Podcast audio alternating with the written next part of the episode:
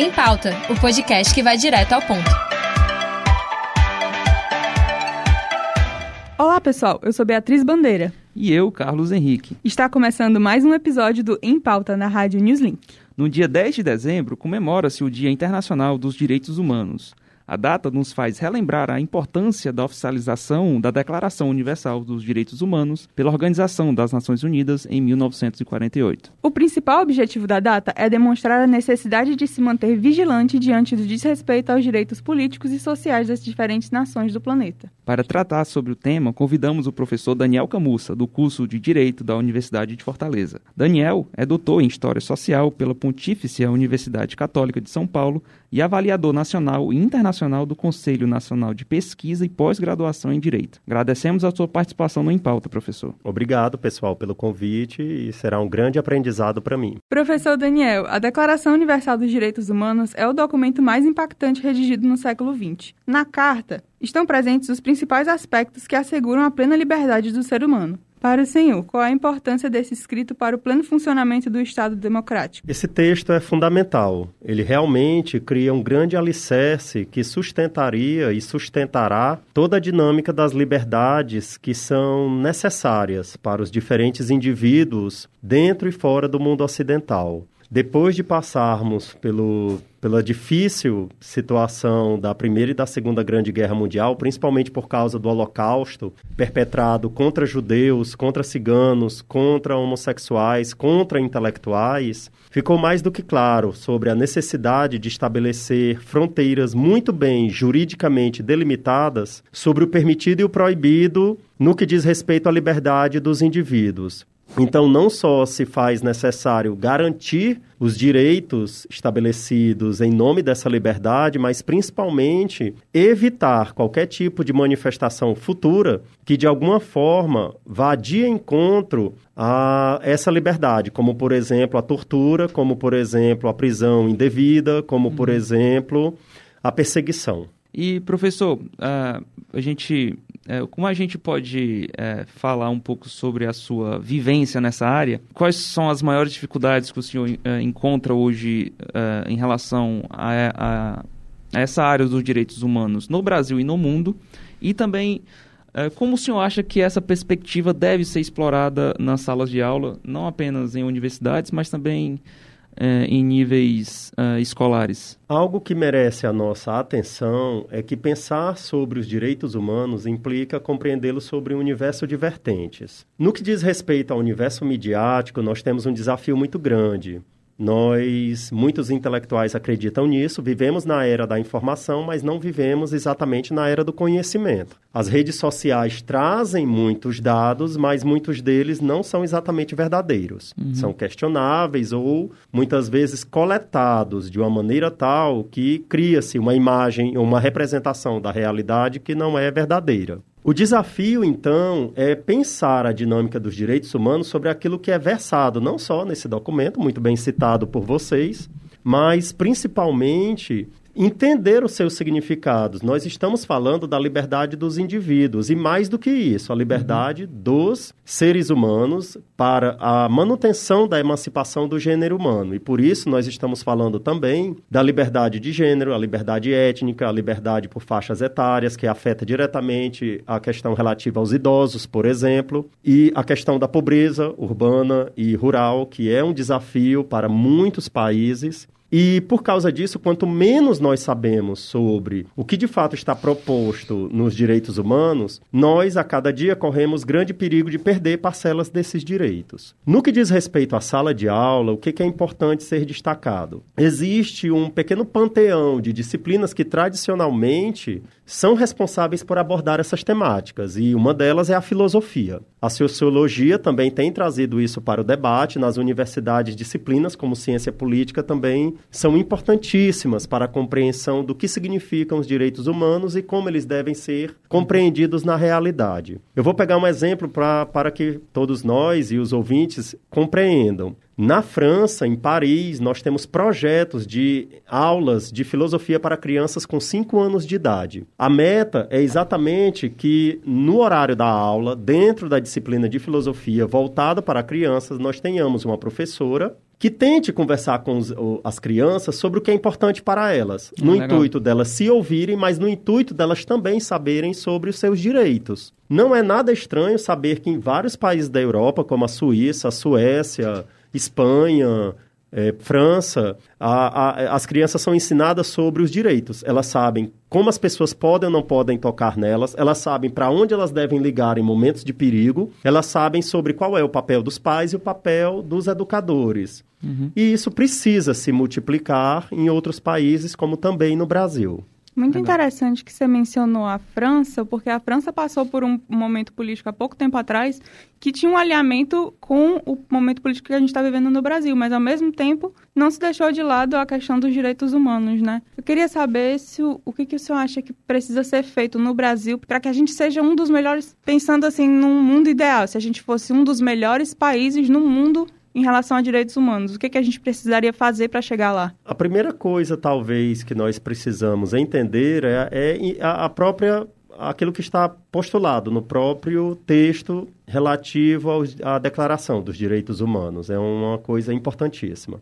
Em segundo lugar, nós precisamos nos questionar diariamente sobre a política atrelada ao provincianismo, ao paternalismo, que muitas vezes é recorrente e forte no Brasil. Isso não quer dizer que nós vamos abolir tradições. Isso quer dizer que nós vamos repensá-las e compreender dentro de um novo contexto. A busca da cidadania implica em questões também aparentemente invisíveis, mas que na verdade são sutis e estão por aí espalhadas. Então, quando eu estou, por exemplo, dirigindo na rua e as pessoas se sentem à vontade a cortar no trânsito e um carro passar na frente do outro sem nenhuma identificação, sem nenhuma sinalização estabelecida pelo Código de Trânsito, nós temos aí um ato de anticidadania. Querer que as ruas sejam apenas espaço público para os automóveis e para os motoristas também é um ato que representa exatamente o contrário da cidadania. Nós precisamos que homens e mulheres defendam os direitos das mulheres, levando em consideração que enquanto nós tivermos a violência contra a mulher se multiplicando no país, como os dados têm apontado, por exemplo, durante a pandemia e nos últimos anos, nós também não vamos alcançar a cidadania plena.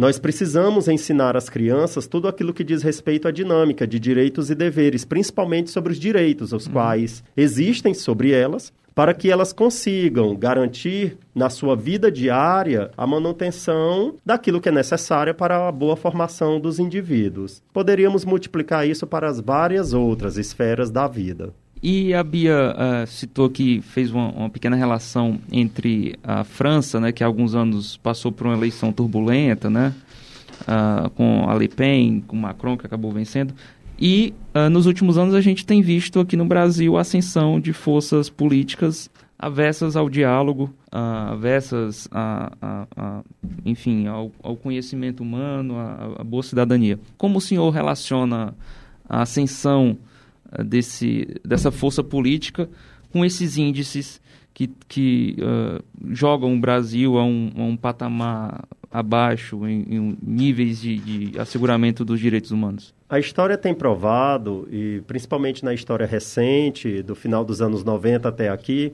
que esses movimentos de extrema-direita que estão surgindo na Inglaterra, na Alemanha, que surgiram na França, no Brasil, uhum. no Chile, na Venezuela, que surgiram também na, no México e nos próprios Estados Unidos recentemente, não são exatamente movimentos aleatórios, eles são movimentos que dizem respeito a uma tentativa de retomada, a um discurso político ideológico que tem diálogo franco e direto com extremismos do século XX e que precisam ser questionados. É inquestionável a importância da liberdade política.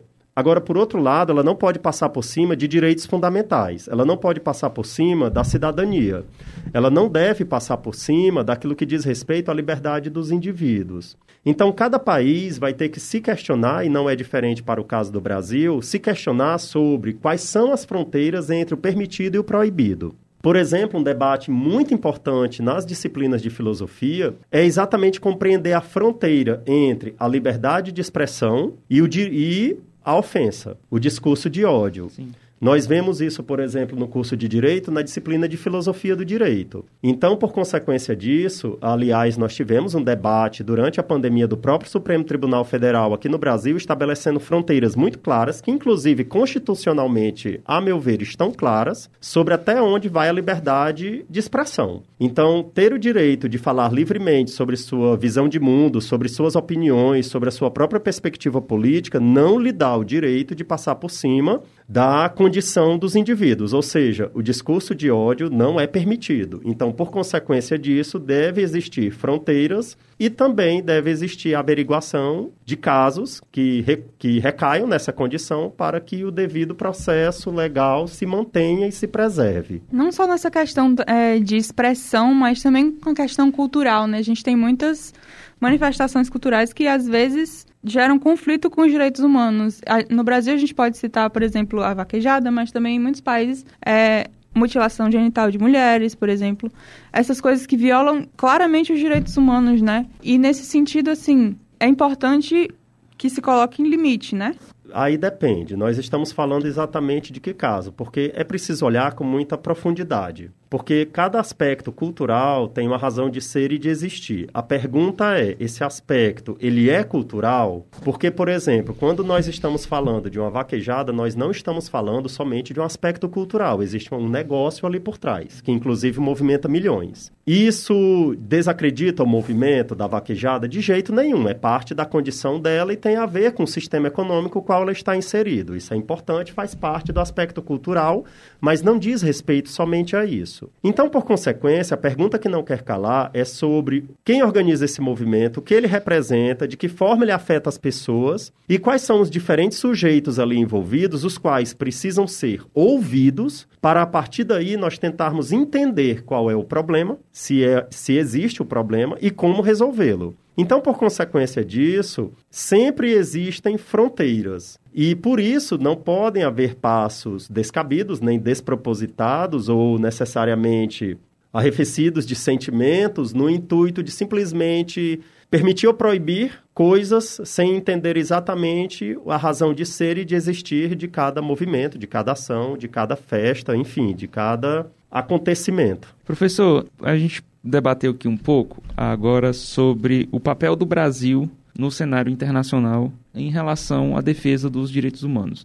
O Brasil tem na sua história um importante legado uh, de participação na Segunda Guerra Mundial, de ter participado com, de ter quadros brilhantes, né, embaixadores incríveis como Oswaldo Aranha, muito importante.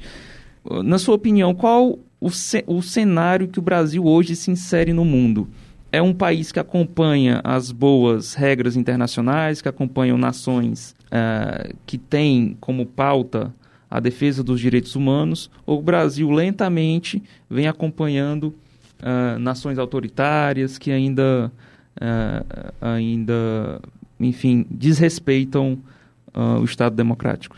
O ponto-chave aí, creio eu, é entender o que tem ocorrido dos anos 80 até aqui. Obviamente, eu estou me referindo à Constituição Federal Brasileira.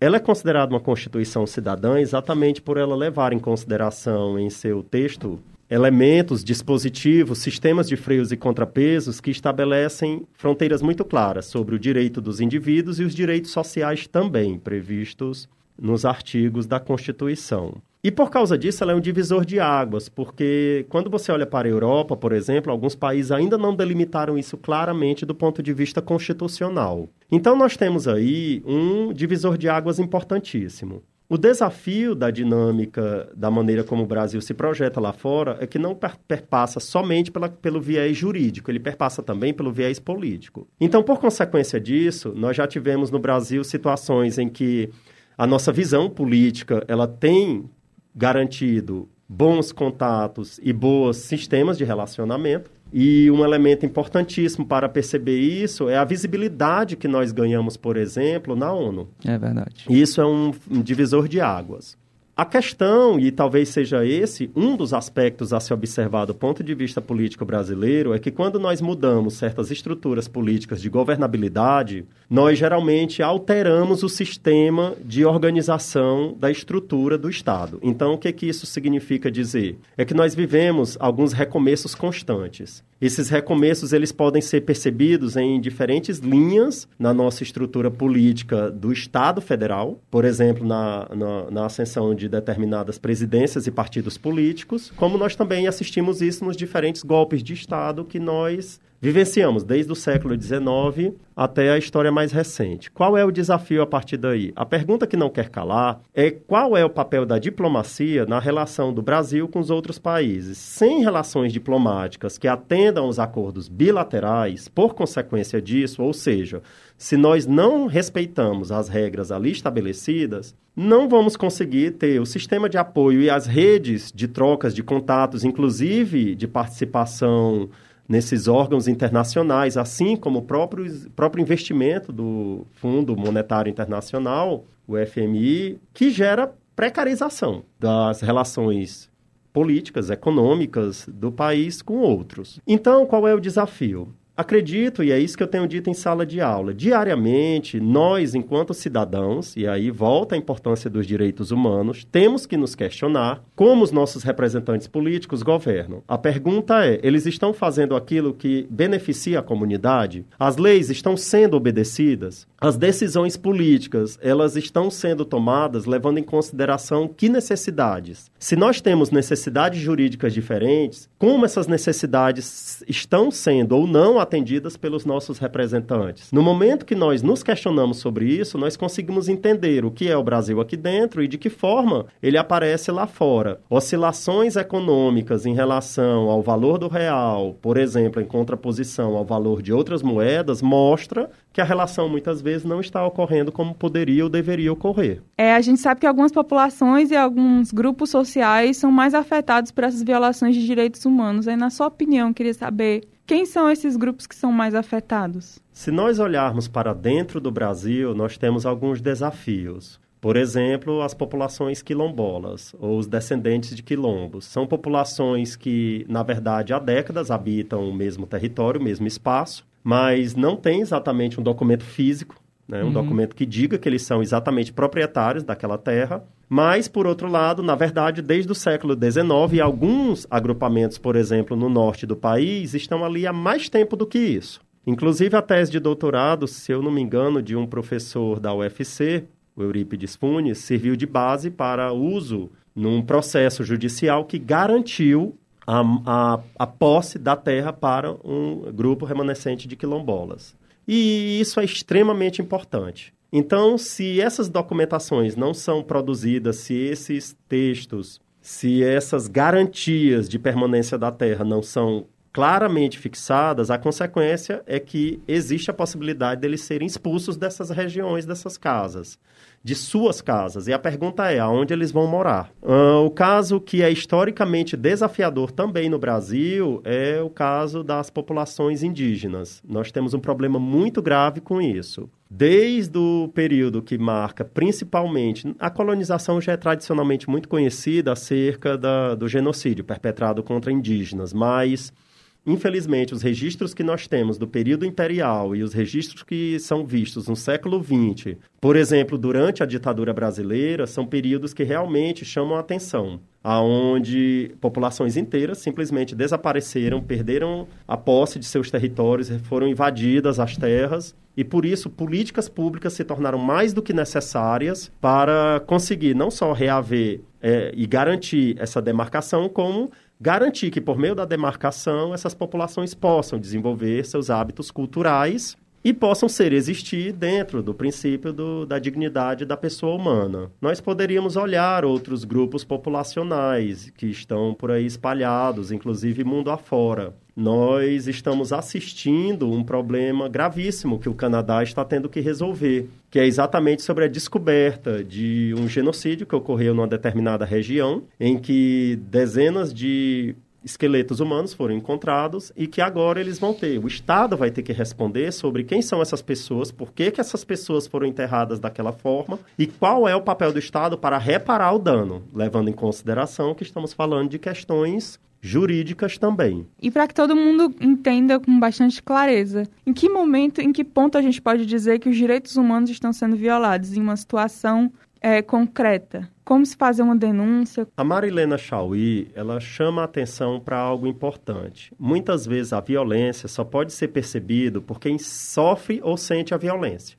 Então, muitas vezes, pessoas ou grupos estão sendo extremamente agressivos, intolerantes e violentos e querem acreditar ou não conseguem entender que estão fazendo isso. Porque a violência, ela tem que ser mensurada por quem está sofrendo e sentindo ela na pele. Uhum. O que que isso significa dizer? É que nós só vamos entender a questão da equiparação de direitos entre adultos e crianças se nós pararmos e olharmos as crianças sobre a singularidade da condição delas. Não é diferente em relação ao caso das mulheres, por exemplo. Nós só vamos garantir a manutenção dos direitos das mulheres se nós ouvirmos em relação aos grupos de mulheres, os grupos feministas, a organização diversa que envolve a ação e o ativismo das mulheres na conquista de direitos para entender o que falta. Não seria diferente em relação à questão indígena, em relação à questão negra e por aí vai. Então, o ponto-chave é qual é o problema? Então, no momento em que ocorre uma denúncia, é preciso se averiguar sobre o que está ocorrendo. Essa averiguação ela precisa perpassar pelo viés jurídico. Por isso, o apoio de um bom advogado é uma excelente ideia. Nós também temos a Defensoria Pública, que ela também serve de apoio importantíssimo para nós. O, no caso do Brasil, o Ministério Público ele tem uma página que permite o acesso não só para denúncias, mas para você mesmo se posicionar. Nós temos entidades no Brasil que estão totalmente voltadas de cunho privado, público, organizações não governamentais que podem ser acionadas e ali você pode conseguir o amparo necessário para dar o devido encaminhamento legal sobre a necessidade. Por exemplo, aqui em Fortaleza, nós temos a Casa da Mulher Brasileira, onde não só as mulheres em situação de violência podem recorrer à casa, mas nós temos níveis de violência diversos. Então, nós já temos sim casos, já ocorreu, de mulheres estarem sendo perseguidas. Não é só uma violência, é mais do que isso. Ela está sendo ameaçada de morte, ela está sendo obrigada a mudar de estado, ela está é, sendo ameaçada a, ser, a ver a filha morrer na frente dela, e que por isso chega um momento em que essa pessoa não está mais segura na casa dela, ela não está mais segura no estado, na cidade dela, e muitas vezes não está segura no país dela. Nós tivemos casos sobre isso aqui no Brasil também. Então, qual é a consequência? Órgãos nacionais e internacionais podem ser acionados. O desafio, como sempre, é usar de maneira positiva a internet para localizar esses órgãos, essas instituições, esses setores, no intuito de procurar salvaguardar direitos. É isso, pessoal. Está chegando ao fim mais uma edição do nosso podcast. Agradecemos ao professor Daniel Camussa por sua participação no Em Pauta. O podcast teve produção e locução de Beatriz Bandeira e Carlos Henrique, gravação e edição de Kiko Gomes e orientação de Miguel Macedo e Kátia Patrocínio. Em Pauta, o podcast que vai direto ao ponto.